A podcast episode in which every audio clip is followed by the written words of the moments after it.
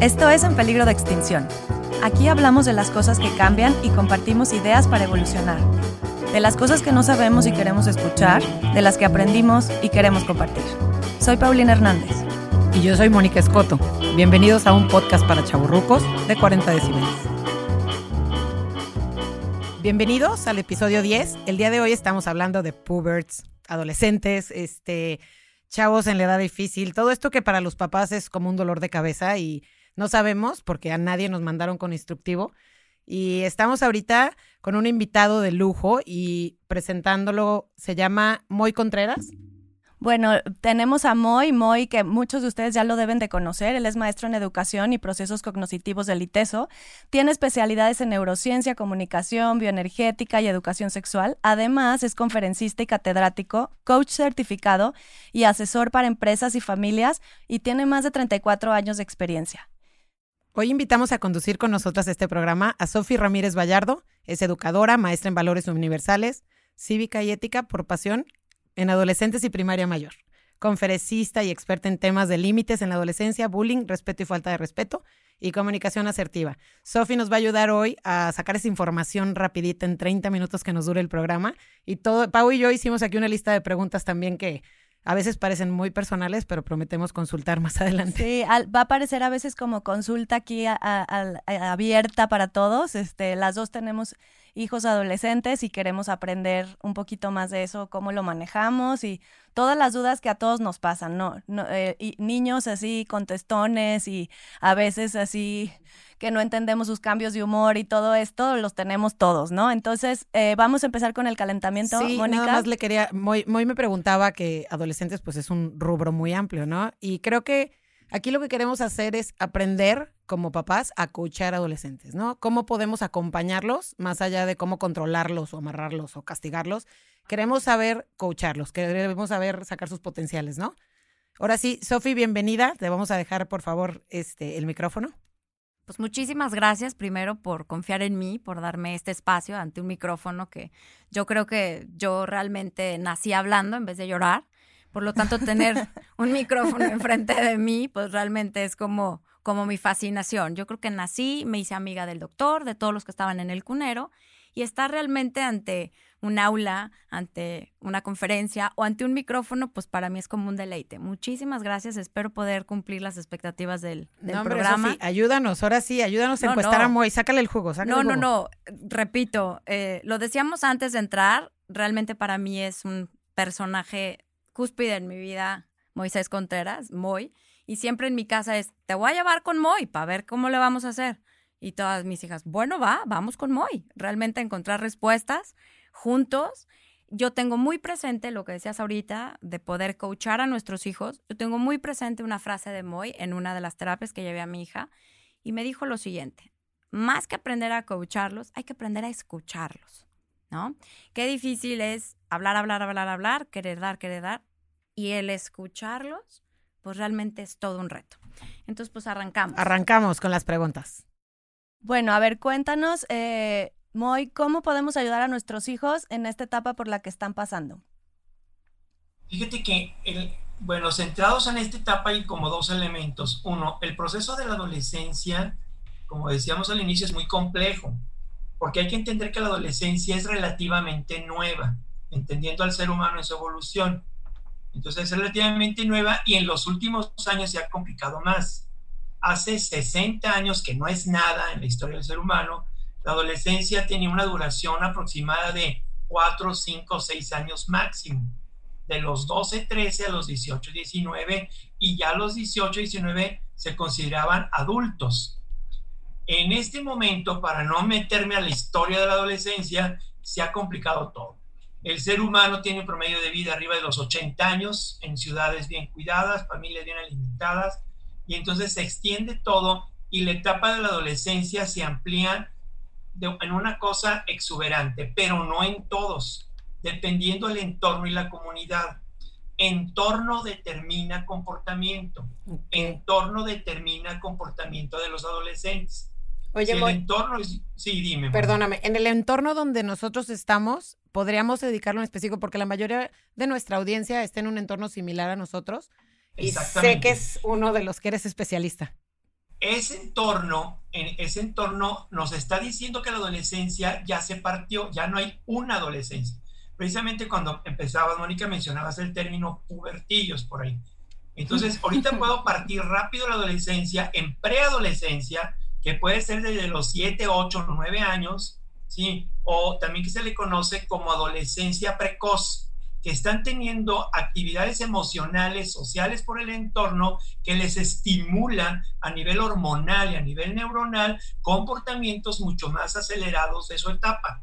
Y eso los hace más vivos, más rebeldes, más inquietos y más curiosos. ¿Y que les cambiamos la dieta o cómo le hacemos?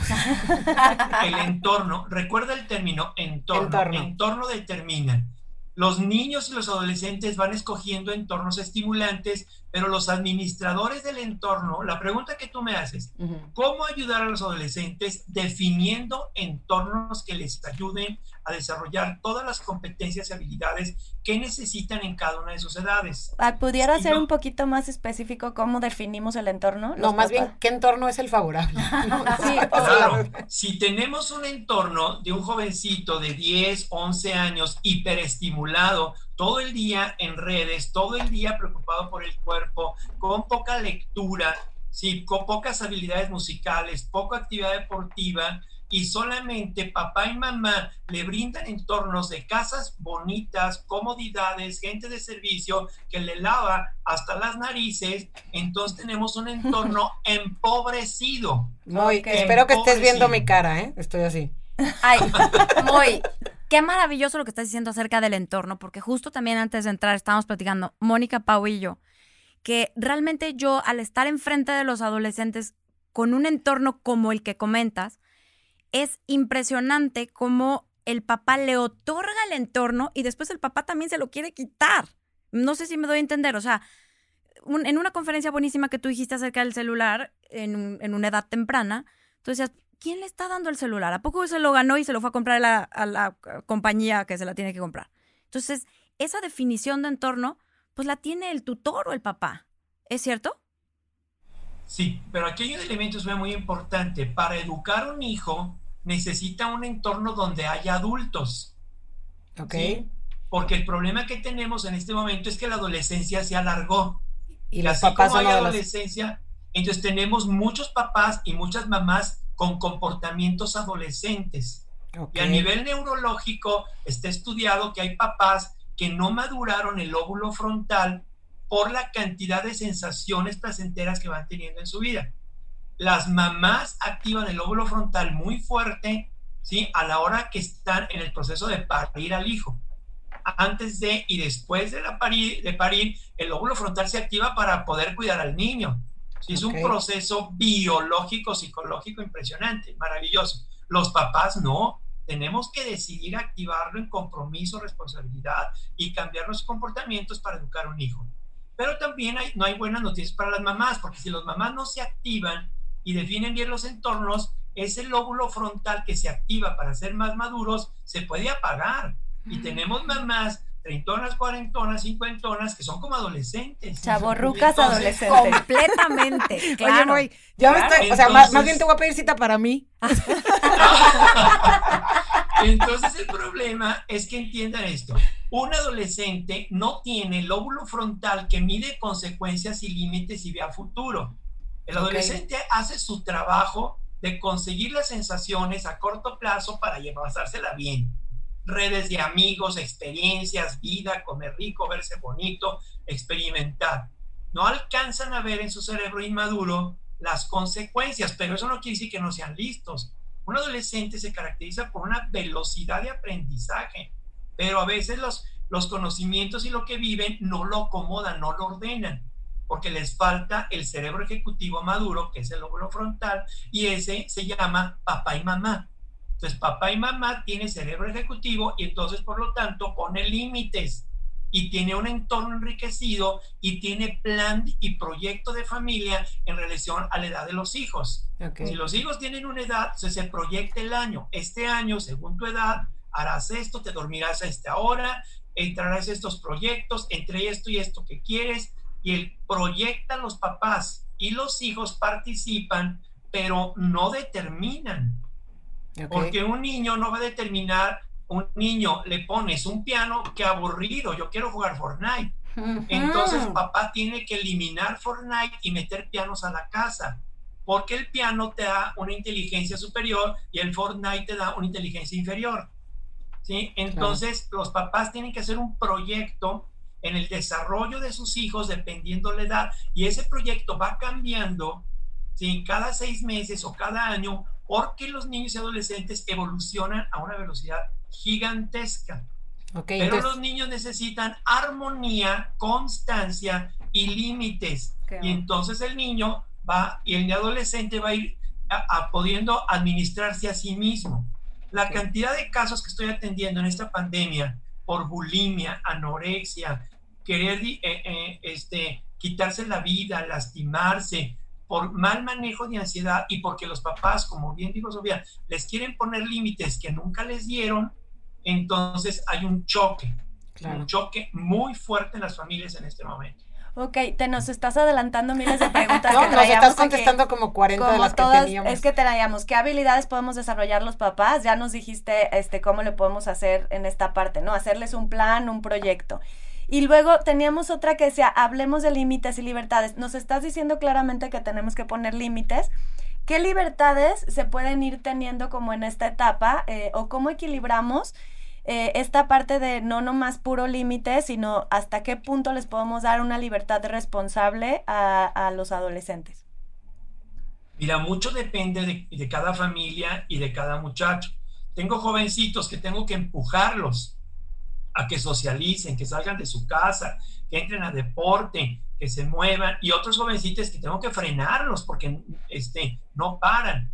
Tengo jovencitos cada persona tiene unas características diferentes, ¿sí? pero tenemos que pensar en un equilibrio. El ser humano en la adolescencia, para que me entiendan, aprende a mucho mayor velocidad que en cualquiera, en todos de los campos.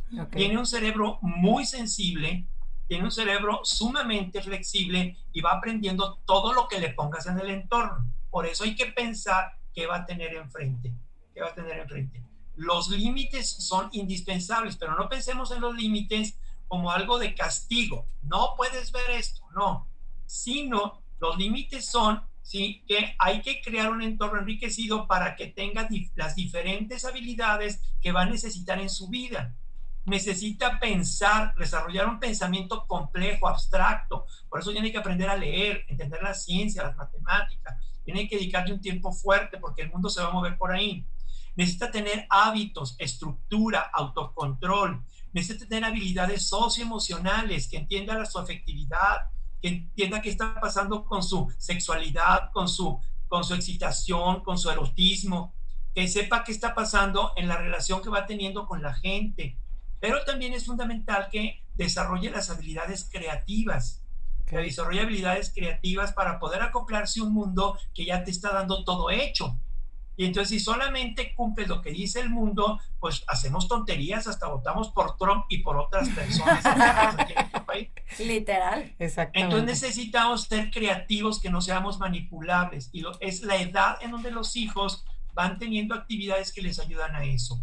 Okay. Oye, y entonces los límites es que no solamente hagan una sola cosa, ¿sí? que no solamente se la pasen en el gimnasio.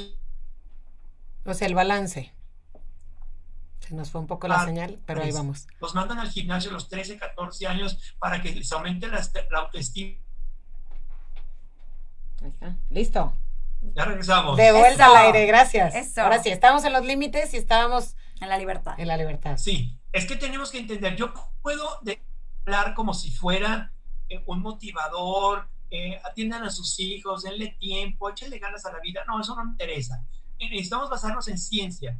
¿sí? Lo que quiero que me entiendan es que el cerebro de un adolescente es extremadamente flexible, ¿sí? Y lo que vea y esté enfrente lo va a imitar y todo empieza en relación a las emociones. Se llama neuronas espejo. Entonces, lo primero que se imita es las emociones. Si papá y mamá y el entorno hay armonía y paz, el muchacho va a tener la armonía y paz para dar el siguiente paso, que es desarrollar habilidades que va a necesitar para la vida. Se llama, ustedes pueden después meterse a internet, la ONU tiene un programa riquísimo que se llama Habilidades para Vivir. que tiene que ver toma de decisiones, aprendizaje del pensamiento creativo, que tiene que ver empatía, que tiene que ver este, capacidad de conocerse a sí mismo, hablar en público, desarrollo del pensamiento crítico. Es un tema fascinante. Entonces, la familia tiene que entender que adolescente tiene enfrente, todos son diferentes, y partir de un concepto. Todo lo que le estoy diciendo son libros. No hay adolescente malo. Hay entorno pobre. Y mm. papás con pocas estrategias para sacar adelante a su hijo. Yo soy el líder del Sindicato Único de Adolescentes Maltratados. no, ok, no, no tu número. Hay que escribir esto en el refrigerador, niñas. No hay adolescentes malos. No hay adolescentes malos. Tienes toda la razón. Este, ¿dónde le estamos regando? Pero como sociedad, con todos estos cambios y todo esto, hay, están los generales y es todas estas son merecedores de todas las cosas, porque como todas las cosas ya son muy fáciles para nosotros, aunque no las queramos admitir, ya no tenemos que salir y cazar el alimento y este, matar un mamut ni nada de eso, pero como ya todo está y todo está dado, yo entiendo que como sociedad le estamos regando en una comodidad extra, ¿no? Así es.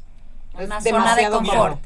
El tema que estás hablando se está trabajando a nivel mundial hay, un libro que se llama Crianza con Simplicidad. Es una investigación muy interesante donde se ha comprobado que personas que tienen menos demasiados, aunque se escuche raro, ¿sí? los que tienen un entorno rico en creatividad y en actividades y pobre en comodidades, desarrollan mejor pensamiento creativo y resolución de problemas prácticos. Okay. Entonces, si tú quieres echar a perder a tu hijo, dale todo. Okay. Cómprale a muy temprana edad una bolsa Louis Vuitton para que sea la más popular de la escuela. Llévalo a un gimnasio para que le hagan un masajito y una terapia para que sus 15 llegue la más flor más bella del ejido. Contrata cinco limusinas y de la fiesta más bonita. Entonces crearás un monstruo.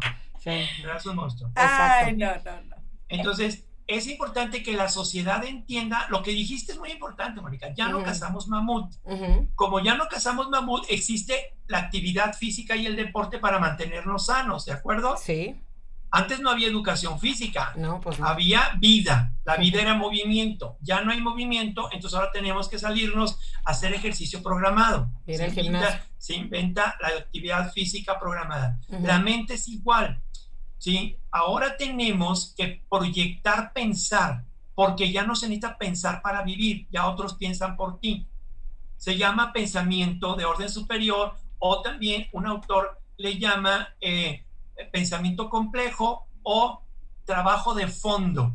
El trabajo de fondo es que necesita alto nivel de atención, desarrollas habilidades altas y es muy difícil de imitar porque es muy complejo. Y esas personas son las que les va a ir bien en la sociedad porque saben resolver problemas.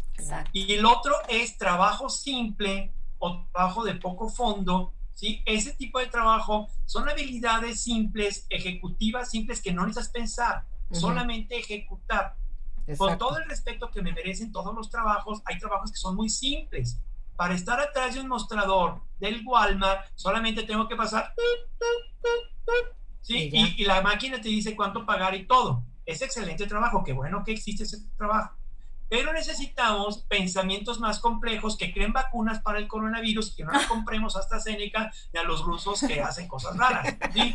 Entonces, necesitamos pensadores, investigadores. Necesitamos gente que cree desarrollo y eso se hace en la adolescencia. Oye, Moy. La adolescencia es el tiempo de desarrollar el pensamiento creativo y complejo. Oye, Moy, perdón que te interrumpa porque se me hace súper importante lo de la casa, lo de la casa del mamut, que me encantó el término. efectivamente ya no estamos cazando al mamut, pero tenemos a las tiendas que están cerca, que les dicen tiendas de conveniencia, y tenemos una cada media cuadra. ¿Estás de acuerdo conmigo? Es decir, si yo cuando era chica en 1978 tenía sed, yo me tenía que esperar a llegar a mi casa para poder tomarme un vaso con agua. Hoy en día, en las Mami Móvil, que tiene su... Eh, hielera. Bueno, tiene eh, hielera tiene su, televisión, en donde yo me tenía que apurar porque ya habían empezado los supersónicos en el canal 5, porque estamos como chavo ruco. Es decir, la cultura de la inmediatez puede inhibir este proceso de ese pensamiento crítico que queremos, porque realmente todo se les resuelve. Es decir, el iWatch me lo resuelve, perdón, el, el reloj inteligente me lo resuelve, el teléfono inteligente me lo resuelve. Es una cultura de que lo quiero ahorita.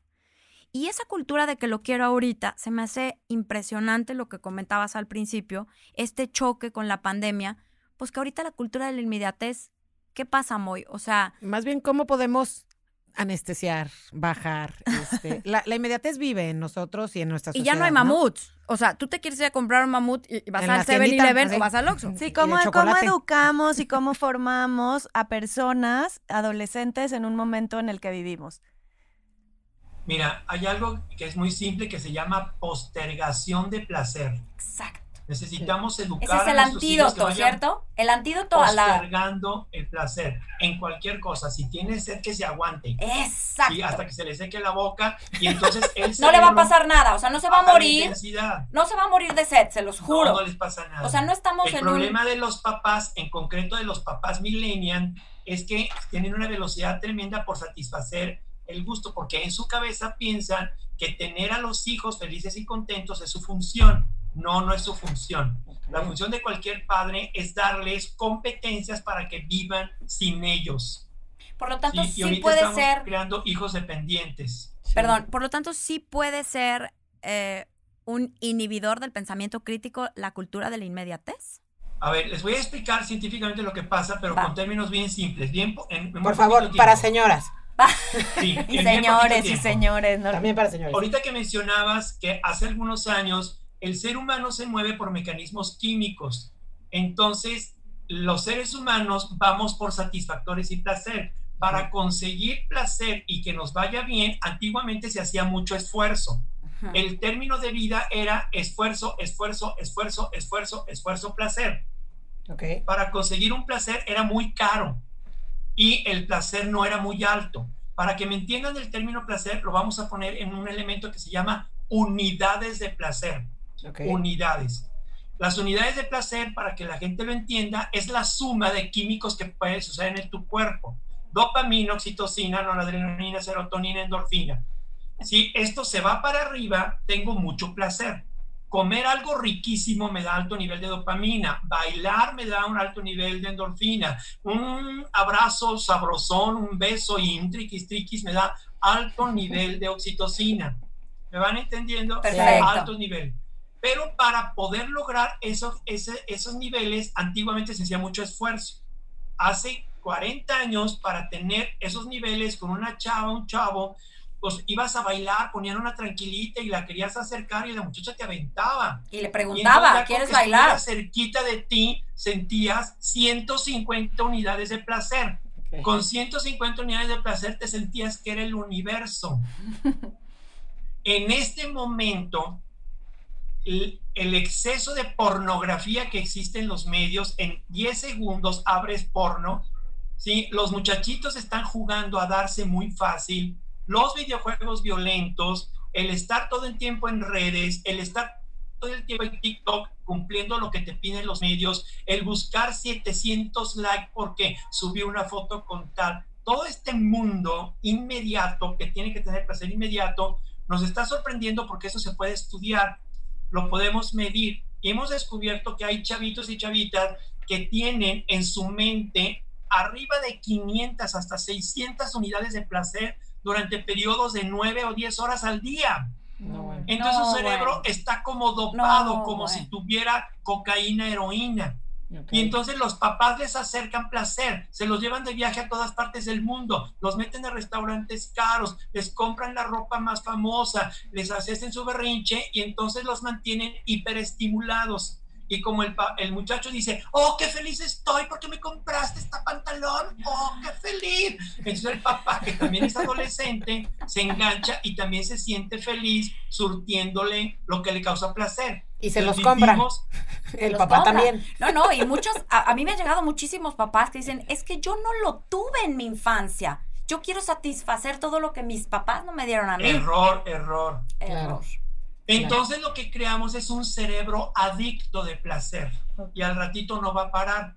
Si el papá le da, lo que dice Sofía, elementos que le dan 500 unidades y luego el papá se desespera, te voy a quitar el videojuego, el iPad, el Exacto. celular y te pones a estudiar, pues es como si a un eh, eh, cocainómano se la quitas, se pone como loco. Claro. Claro. Se pone como loco y te grita, te insulta, es mi vida, yo sabré. Y hasta se pueden ir de la casa y te amenazan. y todo el rollo. Oye, Moy, yo Entonces, quiero un- algo, sí. quiero saber algo así como esperanzador. ¿Crees que haya servido de algo este encierro o que haya una ventanita de oportunidad en esta cuarentena que todos estamos viviendo para remediar un poco estas relaciones, este, mamá hijos o papá hijos, familiares? Mira, primero va a ser negativo y luego positivo. Ok, Va, gracias. Buenísimo. No, porque al estar encerrado, los muchachos necesitan a sus pares, Ajá. necesitan socializar, ir a luchar por, por el, por que- pertenecer a la manada. ¿sí?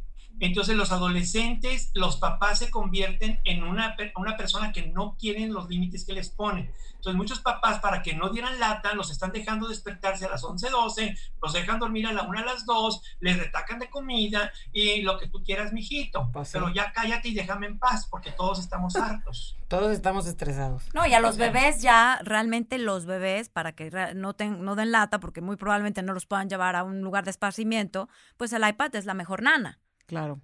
Bueno, pero vol- volvamos a los Porque desde adolescentes. chiquititos le están abriendo los estímulos del placer. Ayer mi, mi nieto cumplió un año. Lleva la mitad de su vida enclaustrado. Sí, sí. ¿Me entiendes? sí, sí. Entonces, pero es bien interesante cómo el proceso educativo que lleva mi hija es de menos a más. Tiene un año y le hizo un pastel que no tenía azúcar para que lo probara. Él no va a consumir azúcar ni sal hasta los dos años. No Órale. se para enfrente de ningún televisor, ni iPad, ni celular. ¿sí? Los estímulos va de poquitito a poquito hasta que el cerebro vaya madurando y los pueda procesar. En este momento tenemos una sociedad hiperestimulada, pero ya no quiero hablar negativamente, ahora positivo. Ahora, danos, danos sí una luz de solución. esperanza. Sí hay solución. La solución son los adultos que entiendan que la incomodidad educa, que la incomodidad educa. ¿Ven por qué lo quiero tanto? Sí. la incomodidad del instrumento musical, la incomodidad de leer juntos, la incomodidad de un juego de mesa, la incomodidad de tener siembra en tu jardín de una papaya, de una piña, de un jitomate, la incomodidad de cuidar un perro, la incomodidad de juntos ayudar a otra comunidad, la comunidad de ir a acampar varios fines de semana el viernes y duermen a una noche todos juntos y el sábado se regresan en la tarde para que haya domingo, descansen todos así de flojos para que el lunes tengan energía, la incomodidad de caminar por el campo, la incomodidad de norquelear, la incomodidad de moverse. Antiguamente le gritábamos a los chiquillos, métete de la calle, muchacho Sí. callejero. Y en este momento les decimos, sálgase de su cuarto, inútiles. porque están dentro de los cuartos y los papás se sienten cómodos porque no dan lata. Ok. Entonces, Pero movimiento, movimiento. Necesitan movimiento de todo, Ok. movimiento del cuerpo, de todas las sensaciones. Movimiento, Tenemos que entender que somos comunidad y necesitamos crear grupos sociales que hagan algo. En Estados Unidos hay una investigación hace como cuatro o cinco años que adolescentes que participan en grupos sociales activos, como grupos de música, de teatro, de deporte, de alpinismo, sí, tienen 80% menos posibilidades de adquirir un comportamiento adictivo. Ok. Está Lo más sano que hay es una familia activa que tenga hobbies activos. ¿sí? El kayak, eh, son cosas baratas. Un visor en las aletas es muy barato y te puedes pasar 3, 4 horas y el niño está extasiado. Claro. ¿sí? Y todas esas actividades te dejan 100, 150, 200 unidades y para conseguir placer tienes que hacer esfuerzo. Tenemos que pasar del placer, placer, placer, placer, placer, placer, esfuerzo, al esfuerzo, esfuerzo, esfuerzo, placer. Ok. Ok. ¿Me van captando? Sí, Muy- los papás muy bien que estar entendido. atentos. Sí, perfectamente. Buenísimo. Oye, Moy, desgraciadamente ya se nos está acabando no. el tiempo. Nada más, este, queremos antes de, vamos a cerrar nosotros con lo que aprendimos de, de esta plática que tuvimos contigo. Sí. Pero antes de eso te quiero, tenemos nosotros una, una parte que le llamamos el pantallazo o el screenshot de qué nos vas a recomendar y nos puedes recomendar lo que sea, un podcast, un libro, un artículo que leer, una post. Yo creo que ahorita, cualquier, o sea, yo te puedo decir específicamente, libros para nosotros leer, para que lean ellos también, y si hay algunas películas, porque pues sí, es cuarentena y sí vemos tele. Este, si hay películas, podcast o algo así que nos puedas recomendar para ver con ellos, a mí me serviría muchísimo, no sé. Buenísimo. Cualquier, cualquier tip así como muy concreto. Ya tenemos varios. Este, que nos sirven. Digo, yo tomé muchísimas notas, pero sí, algo que nos recomiendes. Fíjate, este, no, no te puedo recomendar películas ni podcast porque no soy tan tecnológico. Mi mundo son los libros. Libros, pues. Yo creo que aquí Sofía, que está bien jovencita, te va a recomendar películas. Sí, tengo. Sí, tengo, sí tengo. Ahorita los libros hay unos muy buenos. Hay unos muy buenos. Sí, hay muchísimos. Yo, el, el libro que, que yo creo que ayudaría mucho, es más, me comprometo, Mónica, que si no lo encuentran, y ya pregunté en la editorial que si no lo saca, ellos mismos me autorizaron hasta compartir el que yo tengo. Tú dinos. Se llama precisamente eh, el cerebro de los, cómo funciona el cerebro de los adolescentes. Ok. Ese, ese es el libro que a mí me cambió la perspectiva de toda mi carrera. Tú y yo sabemos que me dedicaba a la educación física, a la salud, el deporte. Leí ese libro y me cambió todo porque me puse a estudiar neurociencias por ese libro. Ok, no, interesante. ¿Cómo funciona? Dorothy, es, esta no, no es Dorothy. Eh, ahorita, híjole, no me quiero mover de la silla, pero ahorita te lo traería para que lo No, si no, no lo pasas y lo ponemos en redes. Lo vamos a poner. Yo te lo voy a pasar, te lo voy a, ahorita te voy a tomar unos cinco libros y te los voy a pasar. Perfecto. No hay niño malo, excelente libro. Ok. No hay niño malo, ¿sí? El niño feliz, otro gran libro, Dorothy Brings, otro gran libro, ¿sí? Y te voy a pasar otro par de libros que tienen que ver con lo sano que es que los niños y los adolescentes se equivoquen. ¿sí? La riqueza de los errores. porque ahora tenemos papás perfectos que quieren que sus hijos sean perfectos, bellos, perfectos, que consigan la novia perfecta, el novio perfecto, y todo tiene que ser perfecto. Y eso crea altísimos niveles de ansiedad. Y los niños que se meten a hacer teatro, a escalar, a caminar en el bosque, a crear un experimento, a crear un programa, a crear una película, a crear un video, se equivocan. Y gracias a esos errores que van cometiendo, el cerebro va creciendo. Te voy a recomendar ahorita que terminemos, para no pararme, cuatro o cinco libros que son verdaderas joyas para entender la importancia. El libro que les recomendé, pero altamente fuerte, muy, muy, yo creo que es obligado para todas las familias, crianza con simplicidad. Crianza con simplicidad. Crianza con simplicidad. Perfecto. El eje central del proceso educativo, desarrollar un equilibrio en todas las habilidades y competencias para que el jovencito de manera ética y de manera inteligente desarrolle un pensamiento complejo, ¿sí? Y que participe activamente en el mundo. Ok. un niño, un adolescente que no resuelve problemas, da problemas. Entonces capacítalo para que resuelva problemas, porque hay algo, con esto que quiere cierro, que es lo que más ayuda a un adolescente y a cualquier ser humano, pero en concreto a los adolescentes, que tengan satisfacción del logro por esfuerzo. Por favor, esa sería la conclusión de la charla. Satisfacción del logro por esfuerzo. Cuando un adolescente descubre la satisfacción del logro por esfuerzo, le da sentido a su vida. Por eso se apasiona por el deporte, por las misiones, por hacer una casa, por hacer un experimento, porque cuando tiene el resultado de su esfuerzo, se le llama fluir.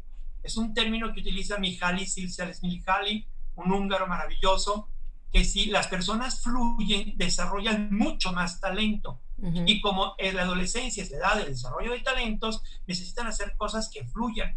Y entonces hacen esfuerzo que no les gusta para lograr algo que sí les gusta. Y a eso se llama carácter, formación, porque ahorita el muchacho renuncia a todo lo que no le gusta.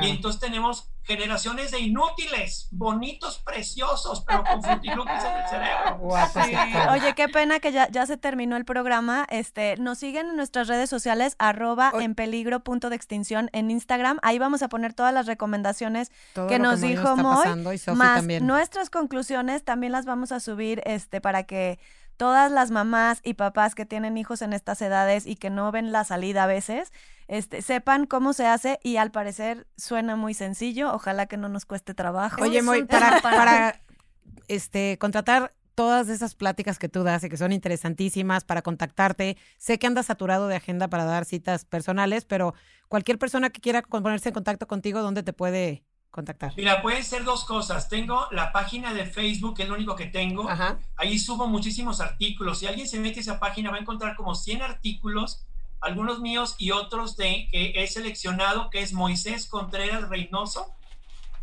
Moisés, Moisés Contreras, Contreras Reynoso, Reynoso. con Reynoso con I latina. Perfecto. Sí, ahí yo los agrego. Y mi celular es 333 Sí. 955 3865. Perfecto. Me mandan un WhatsApp y si me tienen paciencia, los voy a atender a todos. Muchas gracias. Sofía, Gracias, ¿alguna, Moy. Sofía, ¿alguna conclusión? Bueno, Moy, muchísimas gracias. De verdad, yo creo que este tema no es para 30 minutos. O sea, es un tema que podríamos estar horas y horas y horas Podríamos y hacer horas. una serie. Pero qué enriquecedor escucharte. Estoy toda chinita del principio a fin. Muchas gracias. Ojalá nos llevemos mucha tarea para poder edificar en nuestros jóvenes un mundo mejor. Podamos edificar en ellos el pensamiento crítico y no, que no sean, como dices tú, unos chavos inútiles, sino que sean unos chavos útiles en su sociedad. Muchas gracias, Moy. Muchas gracias. Gracias. Moy. Un gusto. Un gusto, ¿eh? Gracias. Gracias. Esto es En Peligro de Extinción, un podcast para chavorrucos de 40 decibeles. Los miércoles en la plataforma digital que prefieras.